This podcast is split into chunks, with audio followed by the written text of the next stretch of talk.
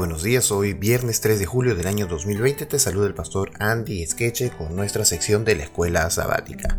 El título de esta semana es ¿Por qué testificar? Y el texto de memoria que nos acompaña se encuentra en 1 Timoteo capítulo 2 versos 3 y 4 y dice Porque esto es bueno y agradable delante de Dios nuestro Salvador, el cual quiere que todos los hombres sean salvos y vengan al conocimiento de la verdad. El día viernes, que es para estudiar y meditar, hay unos párrafos que nosotros tenemos que leer del libro Los Hechos de los Apóstoles, el capítulo El propósito de Dios para su iglesia, y en el deseado de toda la gente es la página 761 al 768. Es una tarea que tenemos que completar nosotros, así que lo dejo para ti. Sin embargo, hoy vamos a responder cinco espacios de preguntas. La iglesia del Nuevo Testamento enfrentaba el peligro de no entender el propósito de su existencia. Elena de White describe este peligro así. La persecución que sobrevino a la iglesia de Jerusalén dio gran impulso a la obra del Evangelio. El éxito había acompañado la administración de la palabra en ese lugar y había peligro de que los discípulos permanecieran demasiado tiempo allí desatendiendo la comisión del Salvador de ir a todo el mundo olvidando que la fuerza para resistir al mal se obtiene mejor mediante el servicio agresivo. Comenzaron a pensar que no tenían ninguna obra más importante que la de proteger a la iglesia de Jerusalén de los ataques del enemigo, en vez de enseñar a los nuevos conversos a llevar el Evangelio a quienes no lo habían oído. Corrían el peligro de adoptar una actitud que indujera a todos a sentirse satisfechos con lo que habían realizado. Pregunta número 1. Lee cuidadosamente la cita de Elena White que aparece arriba, especialmente la última línea. Claro, donde dice que ellos corrían el peligro, ¿te acuerdas? Corrían el peligro de que tuvieran una actitud de satisfechos y se hubiesen olvidado de hacer predicar el Evangelio. ¿Por qué incluso hoy debemos tener cuidado con el mismo peligro potencial ante los desafíos misioneros que tenemos por delante? ¿Por qué esa actitud sería tan terrible incluso trágicamente equivocada? Claro, porque durante la semana hemos estudiado que la única manera de representar el carácter de Cristo es a través de la predicación del Evangelio. Si nosotros no salimos a predicar, si no buscamos métodos y formas para predicar cada uno, nos perdemos el propósito de Dios en nuestra vida. Ese es el gran problema. Y entonces no nos preparamos para cuando venga Cristo. Pregunta número 2. ¿Por qué crees que cada uno de los evangelios termina con un mandato similar? Por ejemplo, Mateo 28, 18 al 20, que dice ir a predicar el evangelio, Marcos 16, 15, y 16, Lucas 24, 46 al 49, Juan 20, 21, que es lo los textos que hemos leído en eh, la semana. ¿Qué significó esto para los creyentes del primer siglo y qué debería significar para nosotros hoy?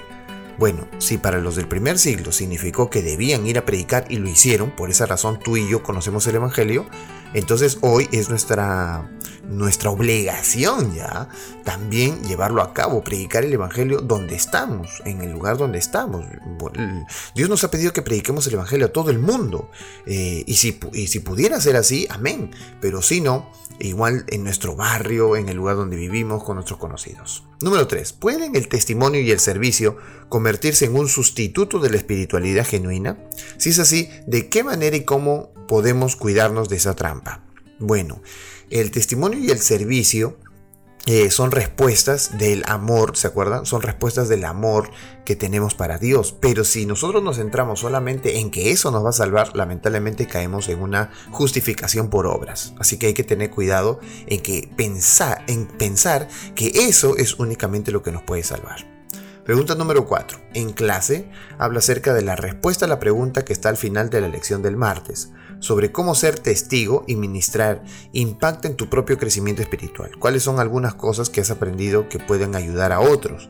¿Qué errores has cometido que podrían ayudar a otros a evitarlo? Bueno, si ustedes se acuerdan, el día martes que se habló acerca de crecer por medio de la generosidad, eh, se nos preguntaba las experiencias que uno tiene al testificar a otros. Claro, hay muchas personas que se cierran al Evangelio, hay muchas personas que nos dicen, bueno, yo tengo mi creencia y punto, ¿no? Esa es mi religión, así creo yo. Entonces, ¿cómo puedes tú aprender de predicar a otros el Evangelio a través de estas experiencias? Bueno, eh, número uno, tener cuidado en la manera en que uno se aproxima a la persona para hablar de Dios.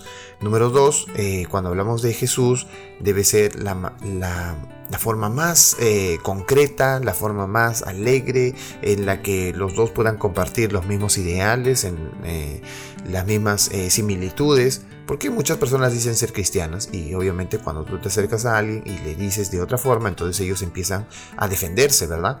Pero tú no tienes que ir a atacar, tú tienes que ir a presentar al verdadero Jesús, el verdadero Jesús. Entonces hay que tener cuidado en las aproximaciones con las personas que desean conocer a Jesús, pero todavía eh, mantienen una distancia, un escudo de protección. Hay errores, claro, errores como el de atacarle directamente sobre un tema. Por ejemplo, cuando le hablas directamente del sábado y él es un dominical, entonces obviamente vas a ponerlo en guardia y te va a atacar en vez de, ponerse a conversar, de ponerse a dialogar si eso es verdad o no. ¿verdad? Entonces hay que tener mucho cuidado con los ataques frontales. Número 5. Reflexiona sobre el hecho sorprendente de que Dios nos ama a cada uno de nosotros individualmente. ¿Cómo entiendes lo que esto significa? ¿Cómo debería esto, quizá la verdad más importante en todo el universo, impactar tu forma de vida? Bueno, Dios nos ama a cada uno, claro, entonces eso tiene que decirte algo, que Dios está interesado en tus planes como en los planes de cada persona. Dios conoce el corazón de cada uno y conoce eh, lo que cada uno es en realidad, por lo tanto deberíamos eh, tener confianza en que Dios conoce nuestra vida, nuestros propósitos, nuestro futuro y esperar en Él que Él nos pueda guiar en todo este proceso de su voluntad. Que Dios te bendiga en entonces esta mañana eh, y que podamos seguir estudiando la Biblia a través de la escuela sabática.